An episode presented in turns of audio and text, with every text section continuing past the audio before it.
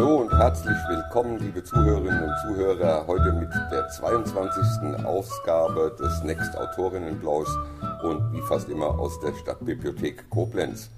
Heute spreche ich mit der Bendorfer Autorin Alexandra Freund. Herzlich willkommen, Alexandra. Ja, hallo Dieter und vielen Dank für die Einladung. Gerne. Bevor wir in das Interview einsteigen, zuerst ein kleiner Überblick über das Leben meiner heutigen Interviewpartnerin. Alexandra Freund wurde 1982 in Bendorf geboren und lebt heute auch wieder dort. Sie hat in Mainz Theater, Buch- und Erziehungswissenschaften studiert und dann nach einem Aufbaustudium Theatermanagement in München absolviert. Seit 1999 arbeitet sie im Bendorfer Buchladen, seit 2005 als festangestellte Buchhändlerin.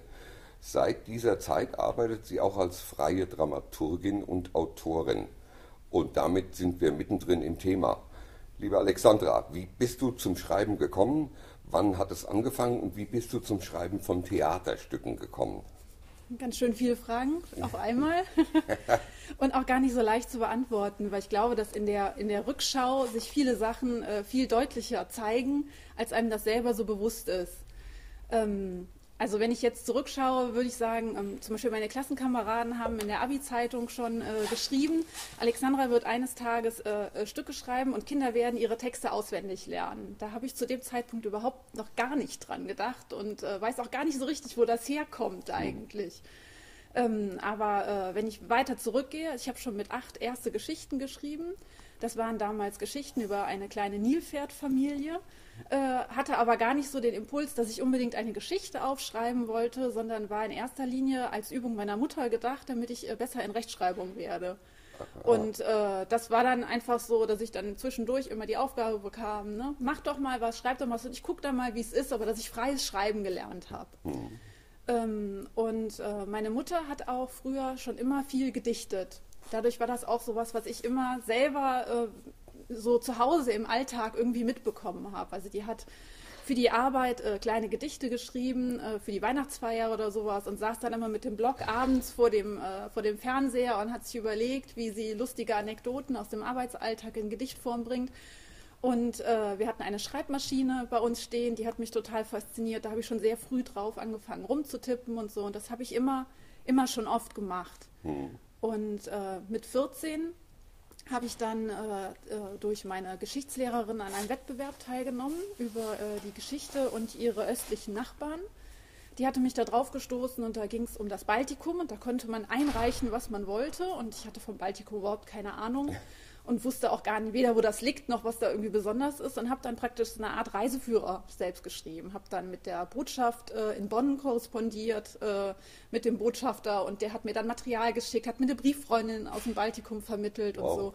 Und äh, so bin ich dann im Grunde genommen an dieses äh, sich in so ein Thema einarbeiten und schreiben, also damit irgendwie umgehen mit dem, was man bekommt, rangekommen. Aber das war alles nie geplant. Ne? Hast aber auch früh schon das Recherchieren gelernt. Ja. War ja notwendig. Genau, das hat mich aber auch immer schon angefixt. Also ich ja. recherchiere für mein Leben gerne und äh, verwende da auch sehr, sehr viel Zeit drauf. Das ist manchmal gar nicht so gut. äh, das muss man auch, wenn man schreibt, nachher alles wieder vergessen, finde ich, äh, was man da irgendwie zwischendurch gelesen hat. Aber das fand ich irgendwie total spannend. Und äh, mit 16 habe ich dann angefangen, Märchen und Gedichte zu schreiben und kleine Geschichten. Und äh, ja, und dann habe ich es eher so ein bisschen verloren tatsächlich. Also mhm. dann kam das Abitur, da wurde es dann immer arbeitsintensiver. Ich habe dann noch eine Facharbeit geschrieben in Latein über äh, den Mythos Medea. Oh äh, über verschiedene, ähm, also über Christa Wolf und Euripides und Ovid und habe praktisch. Aber nicht Texte, auf Lateinisch, oder? Nee, nicht auf Latein. ich dachte Nee, aber der, die Ursprungstexte ja. waren eben auf Latein, also der Ovid, und dann einfach geguckt, wie ist dieser Mythos, wie hat er sich entwickelt und wie ist das, bis dieses Bild dieser Frau, dieser Medea, dieser Figur, hm. wie hat sich das entwickelt? Und darüber äh, habe ich dann gemerkt, dass ich sowas eigentlich total spannend finde. Also so. Ähm, wie Texte funktionieren und in welche Richtung das gehen kann. Und dann äh, habe ich mich für Buchwissenschaft entschieden an der Uni. Und äh, man muss für einen Magisterstudiengang, also zumindest damals noch, äh, musste man sich für ein Hauptfach und zwei Nebenfächer oder zwei Hauptfächer entscheiden. Und die Buchwissenschaft war klar, war gesetzt. Germanistik wollte ich auf gar keinen Fall machen. Das war für mich auch von vornherein klar. Weil äh, das so jeder macht. Das Aha, fand ich doof ja. irgendwie und ich wollte auch nicht Mittelhochdeutsch lernen. Würde ich heute total gerne machen, finde ich heute total spannend, fand ich damals doof. Äh, aber äh, dann habe ich überlegt, was könntest du noch machen? Und dann war ich an so einem Tag der offenen Tür in der Uni Mainz äh, in der Buchwissenschaft, habe mir den Vortrag angehört und hatte dann auch noch Zeit übrig und bin einfach im Hörsaal sitzen geblieben. Und danach kam der Dozent für Theaterwissenschaft. Und der hat mich gecatcht. Also Ja. der war es einfach. Der hat da vorne einen so tollen Vortrag gehalten über die Theaterwissenschaft, dass ich gedacht habe, okay, ich habe keine Ahnung vom Theater. Und ich frage mich immer, wie kommt ein Theaterkritiker, der eine Kritik über das Koblenzer Stadttheater dazu äh, schreibt, darüber das zu kritisieren, wenn ich das toll fand. Also ich fand einfach gnadenlos immer alles gut, was ich da gesehen habe. Aber ich gesagt, okay, das möchte ich auch wissen. Ich möchte wissen, woran man feststellen kann, was gut Ja. ist und was schlecht ist. Oder woran ich das messen kann. Ja. Wie kann ich da irgendwie, wie lerne ich da Handwerk zu? Und äh, da habe ich gesagt, okay, ich probiere das mit der Theaterwissenschaft. Das wird nie mein Thema werden, weil ich war so auf Buchwissenschaft fixiert, Hm. dass mir klar war, dass ich das machen muss. Und dann habe ich mit Theaterwissenschaft angefangen und äh, ja, bin dann am Theater gelandet. Zufälle bestimmen unser Leben. Total, ja. Was wäre aus dir geworden, wenn du nicht in dem Hörsaal sitzen geblieben wärst? Ja. Das ist Wahnsinn. Genau. Das ist wirklich Wahnsinn. Wenn ich so die Liste deiner äh, Theaterstücke anschaue, dann fällt auf unter anderem, dass es äh, in neuerer Zeit auch um, oft um schwierigere Themen geht, schwere Themen wie die Aufarbeitung der jüdischen Vergangenheit in Deutschland. Und erzähl uns doch bitte mal, was es mit den Papierjungs auf sich hat. Mhm. Die Papierjungs war meine letzte Produktion. Also da haben wir letztes Jahr im Oktober Premiere gefeiert in der Kulturfabrik. Und äh, da muss ich ein bisschen ausholen, denn die Kulturfabrik, die hätte im Jahr 2020 40-jähriges Bestehen gefeiert. Und zu diesem Anlass bin ich 2019 angerufen worden im Sommer, äh, ob ich mir vorstellen könnte, ein Stück über die Geschichte der Kulturfabrik zu machen. Und der Frank Eller, der mich da angerufen hat, der hat gesagt, ja, es ist ja auch ganz interessant vielleicht, weil früher war das eine Kuvertfabrik, diese, äh, diese äh, Kulturfabrik. Die haben Briefumschläge hergestellt. Und die Besitzer, die Familie Meyer-Albertis, äh, die waren Juden, die mussten dann äh, 1939 flüchten. Und vielleicht könnte man da irgendwas draus machen. Das war sozusagen der Anlass. Und dann habe ich gedacht, ja, klingt spannend, mal gucken, was man, was man daraus machen kann und hatte dann das große Glück, dass ich äh, mit dem Stadtarchiv zusammenarbeiten konnte, mit der Frau Höhen-Engers, die genau darüber forscht, jetzt schon seit ein paar Jahren, über die Familiengeschichte der Meyer Albertis. Und die hat mich sehr unterstützt und mir Materialien zur Verfügung gestellt. Und mit der habe ich sehr eng zusammengearbeitet, dass ich sozusagen in diese Geschichte dieser Fabrikbesitzer reinrutschen konnte. Und äh, daraufhin äh, haben wir dann ein Stück entwickelt, was äh, sich eben mit genau dieser Familiengeschichte, dieser Fabrikantenfamilie äh, Familie auseinandersetzt. Ähm, und haben das Ganze aber nicht als klassisches Bühnenstück gemacht, weil das wäre wär der einfache Weg gewesen, sondern äh, haben es, äh, weil es ja um das Gebäude der Kulturfabrik geht, im gesamten Gebäude spielen lassen. Das heißt also, wir hatten Oh. nicht nur die Bühne zur Verfügung, sondern es war wie ein Stationentheater, äh, wo die Leute äh, durch das ganze Gebäude in, ich glaube, zwölf oder 13 verschiedene Stationen im Gebäude erleben konnten. Das Ganze sollte dann Premiere haben 2020 zum, Prim äh, zum äh, Jubiläum natürlich pünktlich und wir haben dreimal verschieben müssen, weil wir immer wieder dachten, okay, jetzt, jetzt können wir aber spielen, jetzt lockern sich die Situation und jetzt äh, haben wir die Möglichkeit. Aber Corona hat wie immer uns allen einen Strich durch die Rechnung gemacht und wir konnten dann Gott sei Dank letztes Jahr im Oktober dann Premiere feiern. Damit hatte ich ehrlich gesagt auch schon nicht mehr gerechnet, dass das noch kommt, weil da auch wieder langsam alles schlimmer wurde. Aber äh, wir haben tatsächlich volles Haus gehabt. Wir hatten 15 Vorstellungen, waren nach der dritten Vorstellung immer ausverkauft Wow. und hätten auch bestimmt noch mal 15 Vorstellungen spielen können. Aber Nehmt ihr es wieder auf? nee, leider nicht. Nee? Oh, schade. Ja, also zumindest vorerst nicht. Das Ja. ist auch gar nicht machbar, weil wir während der Zeit wirklich das ganze Haus lahmlegen. Also das heißt, da kann nichts anderes stattfinden. Ja. Und äh, es ist insofern auch Corona-konform gewesen schon, äh, weil wir nur 60 Leute mitnehmen können. Mhm. Weil wir halt durch das ganze Haus gehen, die einzelnen Räumlichkeiten relativ eng sind. Und äh, vom Konzept her war es so, dass wir drei Gruppen gleichzeitig durchs Haus geführt haben. Das heißt, man wurde als Zuschauer von Anfang an direkt entweder in die rote, grüne oder gelbe Gruppe eingeteilt und hat dann zwar die gleichen Szenen, aber in unterschiedlichen Reihenfolgen gesehen. Und das war total spannend. Mit wie vielen Schauspielern? ist das Ganze gelaufen? Ich müsste jetzt lügen. Ich sage jetzt mal, also es waren so zwischen 20 und 25 oh. äh, Jugendliche im Jugend. Alter zwischen Alles. 9 und 21. Das ist mit Sicherheit auch für die Jugendlichen eine tolle Erfahrung, weil so viele jugendliche Schauspieler, äh, auf Theaterschauspieler gibt es ja sich, nicht sicherlich. Äh, eine tolle Erfahrung und vielleicht auch heranführen an das Theaterleben. Auf ich jeden an, Fall. die waren begeistert. Ja, also es hat total ja. viel Spaß gemacht. Es hat ja. mit uns auch ganz viel gemacht, nicht zuletzt deswegen, weil von den Meyer Albertis ähm, gibt es noch die Erben. Äh, Peter Meyer Alberti lebt in äh, Kanada und sein Bruder George in England. Und äh, Peter ist 87 und mhm. Äh, ähm, George ist 84. Äh, und wir hatten das große Glück, dass äh, zur Premiere Peter aus Kanada angereist ist. Wow. Und das war für uns, äh, für uns und für die Jugendlichen ein ganz bewegender Moment, weil er ist geflohen, also er kennt die Fabrik noch, wie die Fabrik funktioniert hat, also wie da ja. auch noch Leben drin war. Äh, und äh, er musste mit vier Jahren halt fliehen aus Deutschland mit seiner Familie. Und jetzt war er wieder hier und das war für uns ganz bewegend, weil er hat eine kleine Rede gehalten zur Premiere, ähm, dass er immer mit äh, zwiespältigen Gefühlen hier hingekommen ist. Mhm und für uns war das größte Lob, dass er dann sagte, es schließt sich für ihn jetzt so ein Kreis. Und er, er, war sehr bewegt von dem Stück und äh, hat mir auch danach noch eine lange E-Mail geschrieben, was es mit ihm gemacht hat, weil natürlich sehr viele Erinnerungen hochgekommen ja, sind. Und äh, das war für uns also das größte Lob, was wir überhaupt kriegen konnten. Und auch für die Jugendlichen ganz toll. Wir hatten einen kleinen Jungen dabei, der hat praktisch Peters Vater gespielt als mhm. Kind. Und es gibt ein Foto, wo halt der, der, der, der kleine Darsteller, der äh, Achtjährige, drauf zu sehen ist, mit dem 84-jährigen ähm, Sohn sozusagen. So. Ne? Ja, toll. Nur in gedrehter Weise. Und das war ganz toll. toll. Also, sicherlich eine ganz tolle Sache.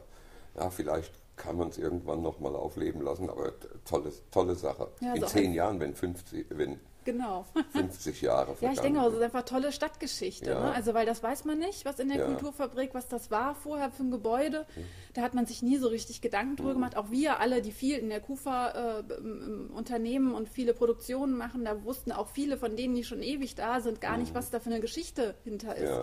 Und diese Geschichte ist einfach total spannend, weil diese Meyer Albertis einfach äh, eine Firma von, von Weltklasse war. Die mhm. haben mehrere Preise international gewonnen haben bis äh, nach Südamerika Geschäftsbeziehungen gehabt äh, und es gibt heute noch in äh, Costa Rica eine Druckerpresse, die heute noch läuft, die, äh, wo Großmeier Alberti Koblenz draufsteht.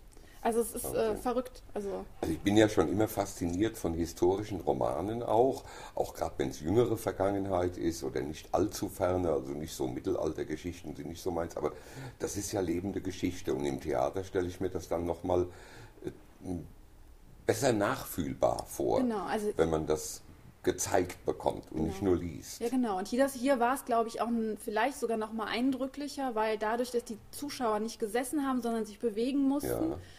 Äh, sind sie durch die Räume gegangen, waren viel näher an den Figuren dran, weil ja. es im Grunde genommen keine, keine, keine Bühne, keinen Vorhang, ja. sage ich jetzt mal, keine klassische äh, Guckkastenbühne gab, und ähm, weil sie zum Beispiel, wir haben einmal den, die Einweihung der Fabrik nachgespielt. Wir hatten eine große Tafel mit weißen Tischlaken und ähm, weißen Hussen und äh, mit spärlichem Licht. Und da wurde die Eröffnungsrede äh, gehalten von ähm, Willi Meyer Alberti. Und äh, die Zuschauer haben sich mit an den Tisch setzen müssen und äh, haben praktisch den Aufstieg des Unternehmens miterlebt und nachher eben auch den Untergang. Ja. Und äh, wir hatten bei einer Vorstellung eine Schulklasse auch anschließend zum Publikumsgespräch da und äh, da gab es dann auch Stimmen zu, dass sie das Gefühl hatten, sie äh, wären ein Teil der Geschichte gewesen, weil sie halt ja. wirklich mit dabei waren. Und ich glaube, dass das nochmal, das ist die große Kraft des Theaters ja. auch, dass man da äh, wirklich mitfühlt und wir haben wenig Leute gehabt, die ohne Tränen rausgegangen sind. Also es hat sehr berührt und äh, kann ich mir gut vorstellen. Toller Abend. Ja. Also Theater leidet ja ganz besonders unter Corona und ich hoffe, ja. dass es irgendwann zu der Zeit kommt, dass Theater wieder auflebt und, und, und stärker wird und äh, all das nachholen kann, was jetzt in ja, über zwei Jahren so verloren gegangen ist. Wäre schade. Ganz krasser Wechsel jetzt. Also der, der, Wechsel ist wirklich krass. Mir ist nämlich äh, bei deiner Bibliografie auch aufgefallen, dass du 2010, ist jetzt schon ein paar Jahre her, ein Stück mit dem Titel Heute Abend Dörte Dancing. Dörte Dancing und Dancing geschrieben mit D-E-N-Z. Eine Parodie auf den bekanntesten Musikfilm aller Zeiten. Äh, um was geht es da genau? Beziehungsweise was, was darf ich mir darunter vorstellen? Ja, ich habe da zusammen mit Markus Angenfort und Boris Weber ein äh, Zwei-Personen-Stück entwickelt äh, auf den Musikfilm Dirty Dancing, ja. äh, in dem die beiden im Grunde genommen den Film nachspielen. Also zwei Männer, die einen Musikfilm nachspielen, in dem die ganzen Songs, die drin sind, äh, mhm. drin vorkommen, aber auch Dialogfragmente. Äh, und vom Setting her ist es so, dass es, die beiden, also Markus und Boris, spielen zwei Schauspieler, zwei arbeitslose Schauspieler, die sich überlegt haben, äh, was können wir als nächstes äh, machen, um weiterzukommen. Und wir hatten äh, schon im Jahr davor, also 2009, eine Produktion, ähm, die nannte sich Nicht verlängert. Wir schlagern uns durch. Mhm. Da hatten wir die Figuren schon eingeführt. Ähm, dass sie nannten sich ähm, Jürgen und Markus. Mhm. Äh, und Jürgen und Markus äh, haben sich jetzt überlegt, sie wollen gerne was machen über einen 80er-Jahre-Film und sie kriegen eines Tages einen Anruf vom äh, Schmitz-Tivoli-Theater, die ihnen erzählen, äh, sie hätten Not äh, am Mann, heute Abend die Vorstellung würde ausfallen, Dirty Dancing würde nicht kommen äh, und ob die beiden einspringen können. Und die beiden verhören sich natürlich, äh, weil sie natürlich an den Film denken und denken, okay, wir müssen den Film nachspielen ja, und äh, spielen dann daraufhin äh, für das Publikum den gesamten Film nach. Und das war also das krasse Gegenteil zu den Papierjungs, ja, war, ja, äh, weil es einfach urkomisch war und mit, äh, ne, also wenn ein Mann äh, Baby spielt, ja. Äh, gibt es schon äh, allein das schon, die mussten ständig die Rollen wechseln über äh, Kleinigkeiten und das hat total viel Spaß gemacht.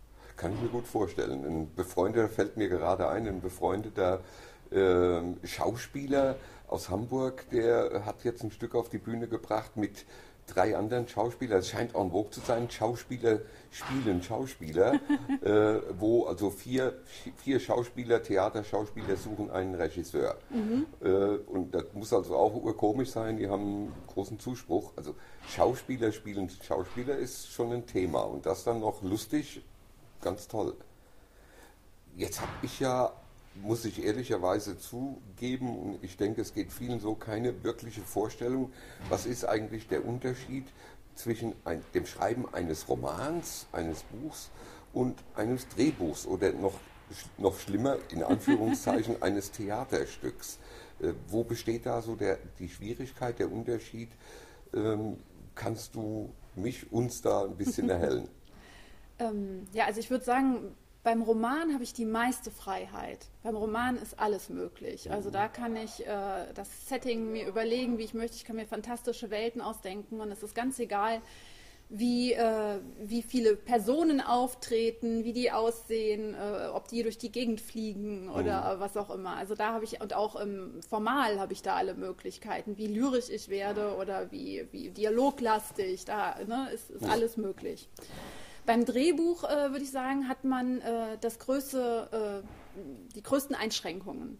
Äh, das Drehbuch äh, ist oft, also für den Film, ist oft sehr krass getaktet. Das mhm. heißt also, wenn ich 90 Minuten für einen Film, für ein Drehbuch schreibe, dann müssen da ganz bestimmte Wendepunkte an ganz bestimmten Stellen sein, an ganz bestimmten Minuten. Es darf nicht länger als 90 Minuten sein. Man mhm. muss sich überlegen, wie die Takes eingerichtet werden. Äh, da geht es gar nicht so sehr um den Dialog, sondern da überlegt man, wie ist die Kameraführung. Mhm. Das macht, gibt man natürlich nicht so konkret vor, aber man muss sich schon sehr genau überlegen, wie das Ganze auszusehen hat. Und das Theater hängt irgendwo dazwischen, würde mhm. ich sagen. Also das hat auf der einen Seite viel mehr Freiheiten als das Drehbuch und auf der anderen Seite aber nicht ganz so viele, weil man schon ein bisschen genauer gucken muss, was man da eigentlich macht. Ähm, das hat einmal ganz, äh, ganz praktische Gründe. Also äh, wie gesagt, ich, wenn ich was schreibe fürs Theater, muss ich erstmal überlegen, ist das technisch überhaupt umsetzbar? Ja. Also äh, kann da jemand durch die Gegend fliegen und wenn ja, äh, wie ist das möglich? Ne? Gerade ich, wo ich hier viel für, ähm, für die Kulturfabrik geschrieben habe, die haben keine Drehbühne, mhm. die haben keinen Schnürboden. Da sind einfach gewisse Dinge von ja. vornherein schwierig umsetzbar. Ja. Und, äh, und das versuche ich beim Schreiben schon mitzudenken, dass ich also mir dann entweder irgendwas überlege, wo es ent dass ich sage, okay, das würde ich zwar gern machen, ist aber nicht umsetzbar, oder dass ich mir irgendwie schon im Vorfeld was einfallen lasse, wie man es trotzdem umsetzen könnte. Mhm. Das Zweite ist, dass ich immer überlegen muss, wie personell aufwendig ist das Ganze. Das heißt, äh, also bei den Papierjungs zum Beispiel, habe ich von vornherein die Ansage bekommen von der Regie, wir hätten gerne so hm, ungefähr 20 Rollen. Ob das Jungs oder Mädchen sind, wussten wir zu dem Zeitpunkt Ja. auch noch nicht. Und dann ist ja das Casting, das heißt, das Casting findet statt. Und dann versucht man natürlich auch nochmal zu gucken, okay, der ist spannend und wie können wir damit umgehen. Das heißt also, ich muss äh, entweder äh, Rollen nochmal umschreiben, die ich vorher schon mal hatte. Bei den Papierjungs war das so, dass wir eine der Hauptrollen war ein Junge ursprünglich, ein Stefan. Äh, und da äh, hat sich dann äh, im, beim Casting entwickelt, also auch durch Corona und mit den Ausfällen mussten wir dreimal umsetzen, diese Rolle. Ei, ei, ei. Am Anfang hat das auch alles ganz wunderbar geklappt und bei, beim dritten Mal war es auf einmal ein Mädchen. und dann konnte es kein Stefan, der Klempner ist, mehr sein. Ja. Und dann musste man halt überlegen, wie kriegt man da jetzt eine Stefanie draus und was äh, machen wir dann anders. Also da muss man ein bisschen flexibler sein oder auch gucken, kann auch ein, Mädchen praktisch die Rolle spielen, obwohl es ein Mann ist. Also inwiefern kann man mit solchen Dingen arbeiten oder nicht. Äh, also das ist sozusagen einfach eine Schwierigkeit, die man immer mitbedenken muss. Und äh, ich habe oft, äh, da ich ja oft Stückaufträge habe, also ich kriege sozusagen eine konkrete Anfrage, ob ich das und das machen möchte. Und da sind die Vorgaben natürlich auch immer schon in einer Ja. gewisser Weise vorhanden. Also wo es dann heißt, äh, das soll, es ist ein Zwei-Personen-Stück und das Stück ist für Person A und für Person B. Wenn ich die kenne, ist es für mich natürlich auch nochmal einfacher, Ja. denen irgendwas auf den Leib zu schreiben. Ja. Ähm, und, ähm, und dann äh, muss man einfach beim, beim Theaterstück einfach auch viel mehr darauf achten, äh, dass man äh, don't, also Show, don't tell im Grunde genommen, dass das ganz wichtig ist. Das ist beim Roman auch schon wichtig, ist beim Theater aber viel extrem wichtiger, Ja. weil äh, ich eben die ganzen Regieanweisungen, äh, die können da zwar stehen, aber ob der Regisseur sich dran hält, ist die eine Sache. Ja. Und die zweite Sache ist natürlich, äh, es muss über den Dialog laufen oder Ja. über was äh, Nonverbales. Aber das kann nicht in den, in den Side Notes stehen. Und äh, ich versuche halt möglichst wenig Regieanweisungen zu geben, sondern eher im Dialog zu bleiben Mhm. äh, und, äh, und nicht zu schreiben, er trägt ein blaues Kleid äh, Mhm, und ja. äh, hat die und die, weil ich finde, das ist Regiearbeit. Also da so sozusagen die Fantasie äh, des, des Regisseurs, der muss auch Platz haben können, seine Version der Geschichte entwickeln zu können. Genauso wie der Leser, während er ein Buch liest, seine Version der Geschichte entwickelt, ähm, muss der Zuschauer und der Regisseur das eben auch können. Und dafür, finde ich, muss ich viel Raum lassen. Wenn ich das zu sehr einenge und zu genau beschreibe, dann nehme ich einfach viel vorweg und lasse wenig Freiheiten. Also du gibst durch einen Dialog oder durch eine kurze Bemerkung äh, vor, dass ähm, er entzürnt auf sie zustürmt und sie anschreit. Ja, genau. So, und lässt aber dann Raum, ob der Regisseur es äh, mehr nonverbal ausdrücken will, durch Rumstapfen und drohende Gebärden, Mhm. oder ob er sie tatsächlich mit irgendeinem Text bestimmt anschreien soll und, und irgendwas Bestimmtes sagt. Ist da auch Raum für die Schauspieler, dass sie äh, Text sagen, das, das, das klingt für mich unrund, ich würde lieber was anderes schreien oder das anders sagen? Ist der Raum, ist der beim Regisseur dann nachher oder schon bei, bei dir? Beides, würde ich Ja. sagen. Also ich glaube, da geht auch jeder anders mit um. Ich finde, äh, also für mich ist es so, ich gebe eine Textgrundlage, die äh, praktisch eine Arbeitsgrundlage darstellt für die Darsteller und für den Regisseur. Das heißt, das, was ich äh, einreiche, ist kein fertiges Produkt. Ja. Äh, also ich bin kein Goethe und auch kein Shakespeare, wo ich das Gefühl habe, das muss jetzt Wort für Wort so sitzen, weil es Ja. einem bestimmten Rhythmus folgt. Klar habe ich auch bestimmte Sachen, die mir wichtig sind, die dann reinkommen sollen.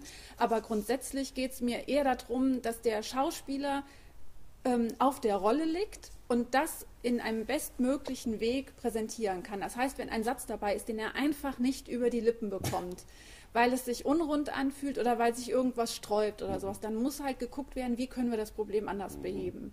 Und da bin ich wirklich eigentlich sehr offen und lasse da auch viele Freiheiten, weil es mir wichtiger ist, dass es authentisch rüberkommt und nicht auswendig gelernt.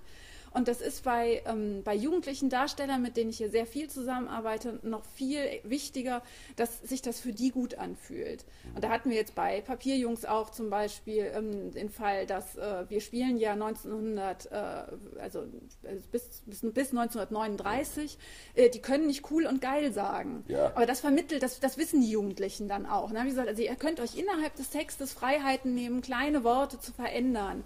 Das Gros muss natürlich stimmen und dann muss man immer wieder nachjustieren. Also es ist tatsächlich nicht so, wie viele sich das vorstellen. Äh, Das Theaterdrehbuch, du gibst das ab und damit ist der Fall für dich erledigt, sondern du arbeitest dann auch noch mit dem Regisseur zusammen in dem Stück auch noch mit. Ja, genau, das ist, glaube ich, aber eher die Besonderheit bei mir, Ja. äh, weil ich eben äh, mit den Leuten, mit denen ich zusammenarbeite, weil die gerne auch weiter mit mir dann darüber hinaus zusammenarbeiten. Toll. Also dadurch, dass ich eben auch Dramaturgie gemacht habe. Ja.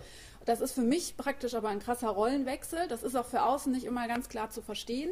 Äh, das heißt, ich sitze erstmal zu Hause und schreibe das Stück, dann ist das für mich fertig und dann wechsle ich praktisch die Brille. Also ich lege die, die Autorenbrille beiseite und ziehe die Dramaturgenbrille an und äh, dann ist das auch nicht mehr mein Text.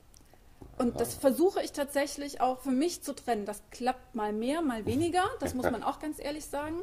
Aber äh, ich weiß oft nach drei Monaten nicht mehr, was ich geschrieben habe und kann deswegen auch relativ entspannt an meinem eigenen Text wieder rumbasteln. Und das muss es auch sein, weil es immer Fälle gibt, äh, wo man einfach reagieren muss als äh, Theater in der Produktion. Also wir hatten vor Jahren eine Produktion, da habe ich zusammen mit dem William, äh, mit dem, wie heißt es denn jetzt? Ähm, Rhein-Wied-Gymnasium in, äh, in Neuwied zusammen eine Produktion gemacht. Die haben eine ähm, Schul-AG, die äh, so, so eine Band Mhm. mit äh, fünf, fünf oder sechs Musikern äh, und äh, knapp 20 Sängern, also relativ groß auch. Und äh, die wollten gerne Musical-Produktion machen. Und der Leiter dieser, äh, äh, dieser Schulband, der äh, Frank Marker, der hat mich gefragt, ob ich mit zusammen hätte, mit ihm Lust, sowas zu entwickeln. Und wir haben so eine Art Highschool-Musical gemacht Schön. äh, auf, äh, praktisch als Ideengeber waren die Jugendlichen, die durften auch sagen, was sie sich vorstellen, was für eine Art für Musical sie gerne machen wollen. Und wir sind dann auf so eine Art Highschool-Musical gekommen. Und äh, da hatten wir zum Beispiel dann den Fall, dass äh, drei Wochen vor der Premiere uns eine Darstellerin abgesprungen ist. Die hat dann gesagt, "Mm, nee, also sie will doch nicht auf die Bühne, sie hat sich das anders vorgestellt, sie hat Angst. Ja. Äh, und das kann einem mit Jugendlichen immer passieren, Ja. das ist ganz klar. Und dann haben wir, habe ich erstmal Gott und die Welt in Bewegung gesetzt, um zu gucken, ob ich einen Ersatz kriege aus dem Profibereich, der bereit ist, das schnell zu übernehmen. Äh, das hat aber nicht geklappt. Und äh, dann haben wir geguckt, okay, kriegen wir nicht ersetzt, was machen wir? Und dann haben wir die Rolle gestrichen. Und dann mussten halt kleinere äh, Sachen noch rausgenommen werden. Ich glaube, am Ende hat es dem Stück ganz gut getan, weil es hat praktisch eine Facette gefehlt, dann hat es ein bisschen kompakter und ein bisschen Ja, runder gemacht. ja. Und das äh, macht es ganz oft auch so aus, dass man selber als Autor so eine bestimmte Vision hat, die unbedingt durchgesetzt werden muss. Aber in der Praxis zeigt sich dann, anders wäre es vielleicht doch schöner. Oder es gibt eine, eine Idee, wo man es noch anders machen kann. Und das finde ich so spannend, dass also äh, mein Text sich im Grunde genommen noch, noch mal einen anderen Drive kriegt oder noch mal eine andere Entwicklungsstufe Ja. bekommt. Toll. Du hast gesagt, du schreibst überwiegend Auftragsarbeiten, äh, aber überwiegend heißt, suchst du dir auch mal vielleicht, wenn du irgendwas liest, wo du dir denkst, das könnte man schön auf die Bühne bringen, kommt das auch vor? Das sammle ich mir dann eher mal so als Idee, Ah. dass ich das dann mal so im Hinterkopf habe. Mache ich aber selten, weil mir da tatsächlich der innere Schweinehund zu groß ist, mich hinzusetzen ohne konkreten Anlass. Also ich brauche den Druck von außen Ah. so ein bisschen. Also äh, deswegen so diese Auftragsarbeit ist für mich genau richtig, äh, dass äh, von außen jemand kommt und sagt, hier, wir brauchen das und das ist die Deadline und äh, laufen. Und dann sage ich, okay, dann laufe ich los. Dann bin ich auch relativ fix äh, dabei und äh, fress mich auch in Themen schnell rein. Es gibt natürlich nicht alle meine Stücke werden auch ähm, kommen auch auf die Bühne. Ne? Also das ist ganz klar. Also es passiert immer was. Also wir hatten das Fall Corona, wo ich schon bei den Papierjungs dachte, okay, wir werden einfach nie, nie Premiere feiern. Äh, wir hatten den Fall bei Sternenkind. Das war eine Produktion vor, ähm, ich weiß gar nicht, acht Jahren oder so. Da ging es um die äh, auch um die Kriegszeit, äh, ein, Stück, was mir sehr am Herzen gelegen hat. Da hat der André Wittlich mich angerufen und hat gesagt, er würde gerne ein Stück machen, äh, was sozusagen so um den Zweiten Weltkrieg sich dreht mit äh, Vater-Tochter-Beziehung, also wie das irgendwie funktioniert. Und dann haben wir ein Stück zusammen entwickelt äh, und äh, das war uns wirklich eine große Herzensangelegenheit, das wollten wir unbedingt machen. Und dann ist uns erst äh, die Schauspielerin abgesprungen. Dann hatten wir keinen Schaus dann hatten wir keinen Aufführungsort. Dann ist uns der Regisseur abgesprungen. Dann haben wir einen neuen Regisseur gefunden. Dann hatten wir, haben wir eine neue Schauspielerin gesucht. Das Ganze hat sich fünf Jahre hingezogen. Äh, und äh, da habe ich auch gedacht, okay, wir werden das nie spielen. Aber das, irgendwann kommt es dann doch. Also das heißt, Ja. äh, es gibt dann immer mal wieder die Gelegenheiten, wo man dann sagen muss, okay, da ergibt sich gerade was ganz Günstiges und wir sind gerade alle zusammen, dann gucken wir mal, was passiert. Man muss auch Geduld haben dann. Total, ja, und Glück. Und also Glück, Glück, ist äh, ja. auch ganz, äh, darf man nicht unterschätzen. Ja. Das finde ich ist äh, ein ganz großes Thema dabei auch. Gibt es ein aktuelles Projekt, was wir in naher Zukunft erwarten dürfen? Woran arbeitest du gerade? Genau, also wir sind, äh, stehen sozusagen kurz vor der Premiere. Wir äh, haben Premiere am 29. Mai Äh, und zwar geht es um äh, Luzi und Leone und äh, das Rätsel der verschwundenen Schuhe. Äh, Luzi und Leone werden der ein oder andere vielleicht schon kennen. Äh, die Biene Vogt hat vor ein paar Jahren den Koblenzer Stadtführer erfunden mit einer kleinen Maus, die Luzi, die Altstadtmaus und Leone, ein äh, Straßenhund. Die beiden durch die sozusagen als Stadtführer durch die Koblenzer Stadt führen. Das ist vor drei Jahren schon mal als ähm, Theaterstück äh, gekommen mit der äh, Biene Vogt damals und dem Chris Janke.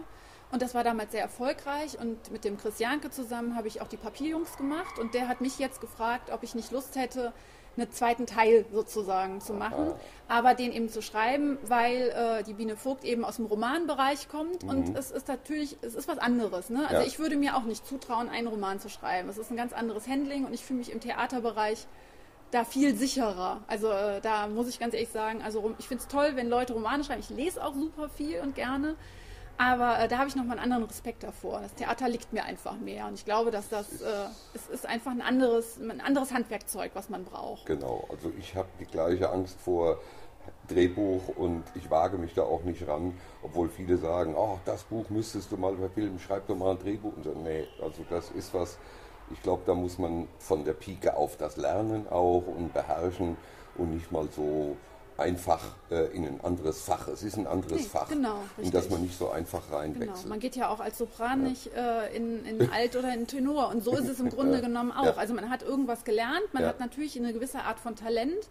Aber äh, was dazu kommt, ist eben das Handwerkszeug. Und das Handwerkszeug ist halt ganz unterschiedlich für ein Theaterstück und für einen Roman. Und ich habe auch mit äh, Stefan Gemmel ja zusammen äh, seine mhm. Schattengreifer-Trilogie für die Bühne bearbeitet. Äh, und da haben wir auch beide viel gerungen, weil drei Romane äh, in ein Theaterstück zu gießen, oh. das, äh, das ist eine Herausforderung. Und gerade er, also sein, seinen eigenen Roman in so in 90 Minuten zu quetschen oder in zwei ja. Stunden, das, äh, das macht für so einen Autor auch viel. Und da kann man, äh, das, das weiß ich einfach, wenn ich Theaterstücke schreibe, schon von vornherein. Ich muss die Zeit im Blick halten. Das ja. heißt, ich muss immer genau wissen, wie lange geht das. Und so ist es jetzt bei Luzi und Leone auch. Mhm. Das ist eine äh, Kinderstadtführung, die Open Air stattfindet. Das heißt, wir starten äh, vor dem Stadttheater und gehen dann ähm, praktisch Richtung Schloss. Unterwegs gibt es äh, elf Stationen äh, wo äh, immer wieder verschiedene Figuren dazukommen und wo eine Geschichte erzählt wird, nämlich das Rätsel der verschwundenen Schuhe. Mhm. Eine Kinderstadtführung für Kinder ab sechs Jahren.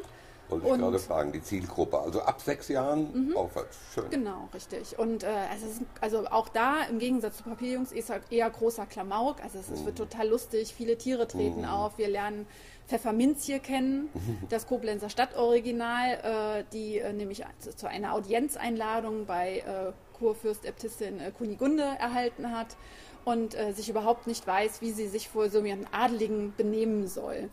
Und äh, da kommt es dann viel zu, zu, lustigen Begebenheiten. Also das wird wirklich das Familienstück werden und ich ja. hoffe, es wird auch äh, lustig. Und, und Premiere äh, ist am 29. Mai. Äh, Karten gibt es über die Seite von der Kulturfabrik und äh, Kartenvorverkauf hat jetzt gerade gestartet. Und wir spielen bis in den Juni und dann gucken wir mal. Schön.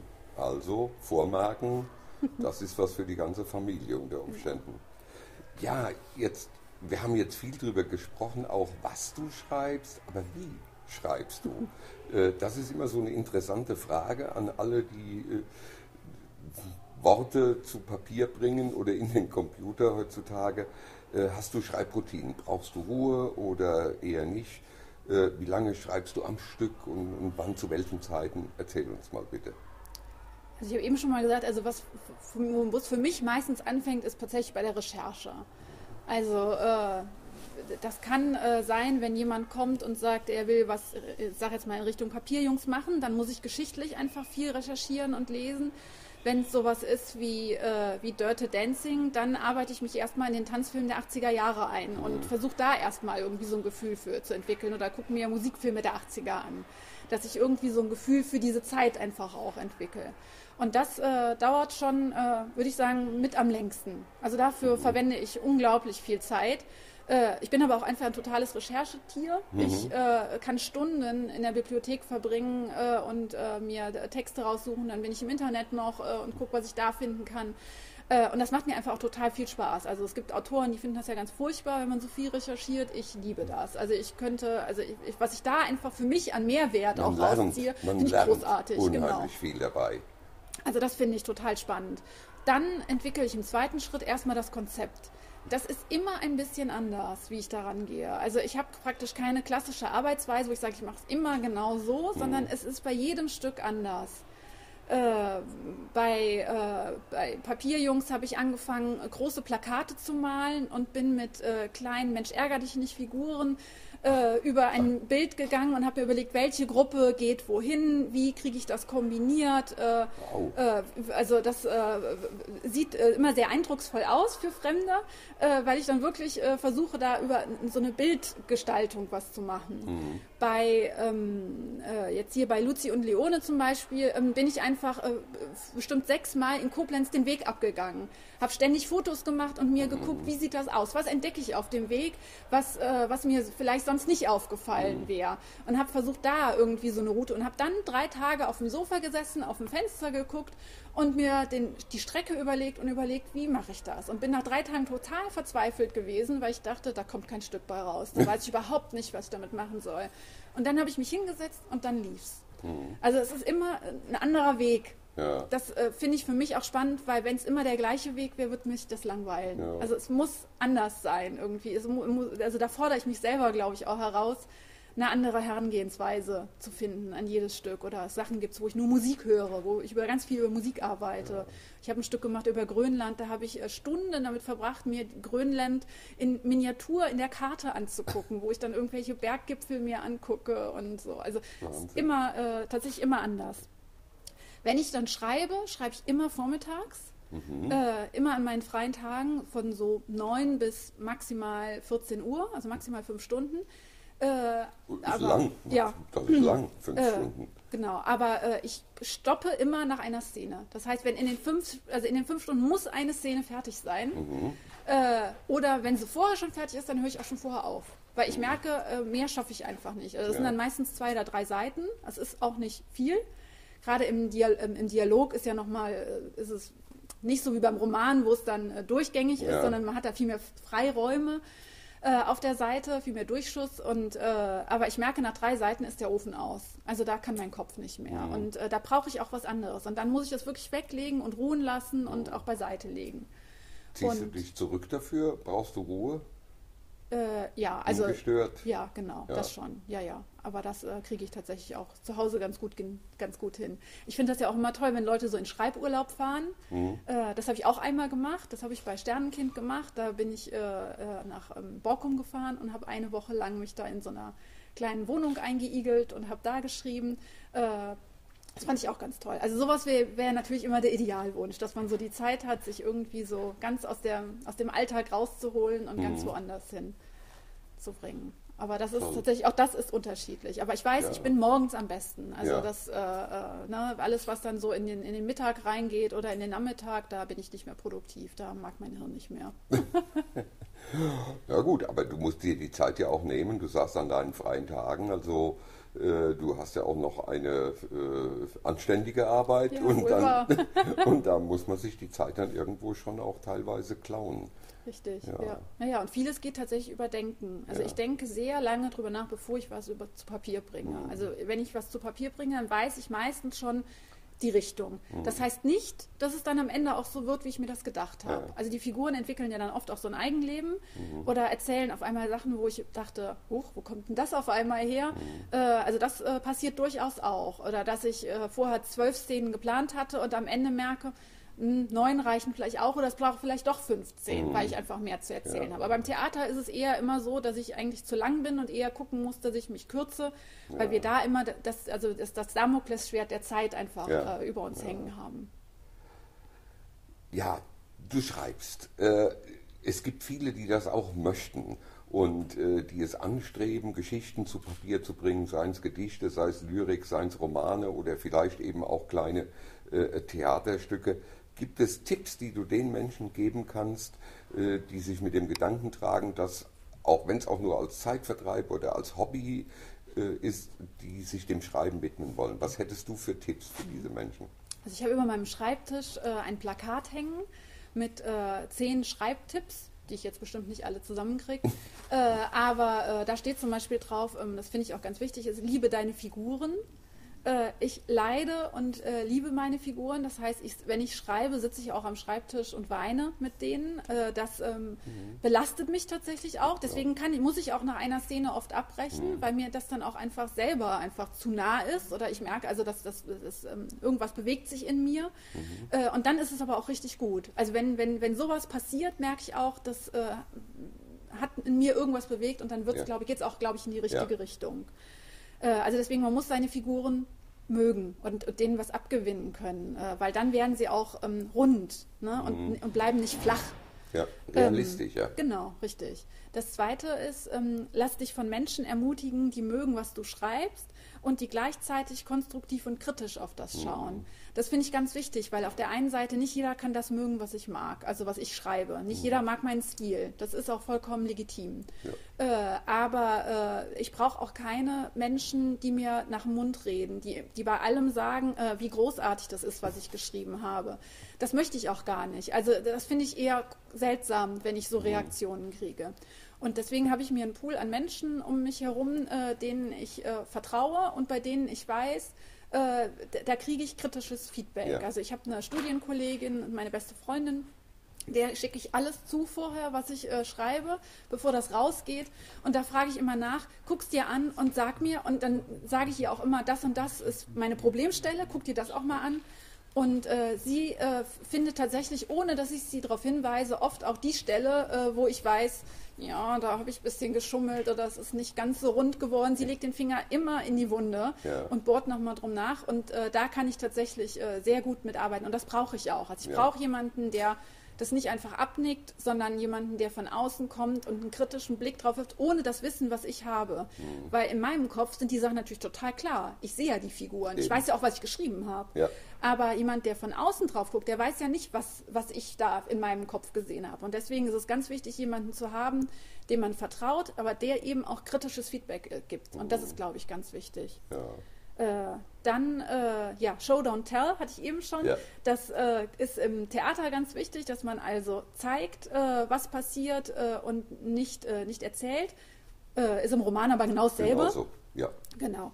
Dann fand ich, finde ich ganz schön, Mark Twain hat mal gesagt, Schreiben ist leicht, man muss nur die falschen Wörter weglassen. Auch das finde ich ganz toll, weil das kriege ich bei Schreibanfängern häufig mit äh, das große Problem sind oft Adjektive. Es wird alles voller Adjektive geknallt. Ja. Äh, und äh, da bin ich, glaube ich, extrem in die andere Richtung. Ich schmeiß alle Adjektive raus. Äh, das mache ich am Anfang auch und wenn ich korrigiere, meine Texte werden immer knapper. Also ich habe, ähm, ja. gerade der Dialog muss auch mehr Tempo haben, da ist es schon ganz klar, dass es anders funktioniert am Roman. Äh, aber äh, ich finde, man muss direkt sein und es muss eine ganz klare Richtung haben. Und äh, viele wollen immer lyrisch sein und ja. Äh, sehr ausschweifend erklären. Und im Theater ist es das krasse Gegenteil. Da ja. muss es gezeigt werden. Da kommt wieder dieses Show Don't ja. Tell äh, raus. Da muss eine ganz klare Sprache sein, weil man ja praktisch dem Alltag ablauscht. Das heißt, wenn mhm. ich im Dialog lyrisch werde, dann stimmt irgendwas nicht. Und genau, genau das, äh, dieses ähm, Schreiben ist leicht, ja, und die falschen Wörter finden, das ist das Schwierige. Das ist schwer. Genau. Und dann finde ich auch großartig, hat äh, Nora Roberts, die kennen ja auch viele von ihren Liebesromanen und so, die hat einen ganz großartigen Satz, der auch ähm, von, von, der äh, Wortwahl man ihr gar nicht zutrauen würde. Sie hat gesagt, äh, ass in the chair, also den, äh, den Hintern in den Stuhl. Äh, und das finde ich auch super, weil viele sagen immer, ja, ja, ich würde ja auch schreiben ja. oder ich kann das ja auch. Äh, und ich habe ja auch ganz viele Ideen. Dann denke ich immer so, dann mach's doch. Also das finde ich ist auch so ein Ding, äh, den Hintern einfach mal in den Stuhl und schreiben. Also ja. einfach sich hinsetzen und das machen. Und dann wird man ja. merken, es ist vielleicht nicht immer so einfach, wie man sich das vorgestellt mhm. hat. Und man kriegt vielleicht auch ein bisschen äh, Respekt für die Arbeit, die ein Autor da schafft. Und ja. dass das einfach ein langwieriger Prozess ist. Und dass es nicht ist mit, ich setze mich hin und habe das in einer halben Stunde runtergeschrieben. Mhm. Sondern dass das wirklich viel Arbeit erfordert die sich aber lohnt. Auf, auf jeden, jeden, Fall, Fall. genau. Die ja. sich lohnt. Also ich ermutige jeden immer, der äh, mit dem Gedanken spielt. Ich mache aber eben auch, wie du, hier auf die äh, Risiken äh, und auch auf die Schwierigkeiten aufmerksam. Es ist nichts, was man so nebenher einfach mal so dahin schreibt. Und ja, ich nehme mir mal eine halbe Stunde Zeit. Ja, Alexandra, das war ein ganz tolles Gespräch, muss ich sagen. Ich habe sehr viele Einsichten gewonnen. Es war vieles für mich neu auch. Und wir hoffen, dass du noch lange aktiv bleibst, wir noch viele schöne Theaterstücke von dir auch sehen können. Deine Premiere am 29. Mai, da drücke ich ganz heftig die Daumen, dass auch alles mitspielt, die Situation, das Wetter. Und wir freuen uns darauf. Ich freue mich, dass du da warst. War ein hochinteressantes Gespräch. Vielen Dank. Und ähm, unseren Zuhörerinnen und Zuhörern kann ich nur ans Herz legen. Schaut euch um, was das Theater alles zu bieten hat. Ich glaube, es lohnt sich. Ich wünsche allen Zuhörerinnen und Zuhörern alles Gute für die kommende Zeit. Bitte bleibt uns treu, hört wieder mal rein. Wir werden weiter auch Podcasts mit regionalen Autorinnen und Autoren bringen. Bis dahin alles Gute, bleibt gesund und bis bald.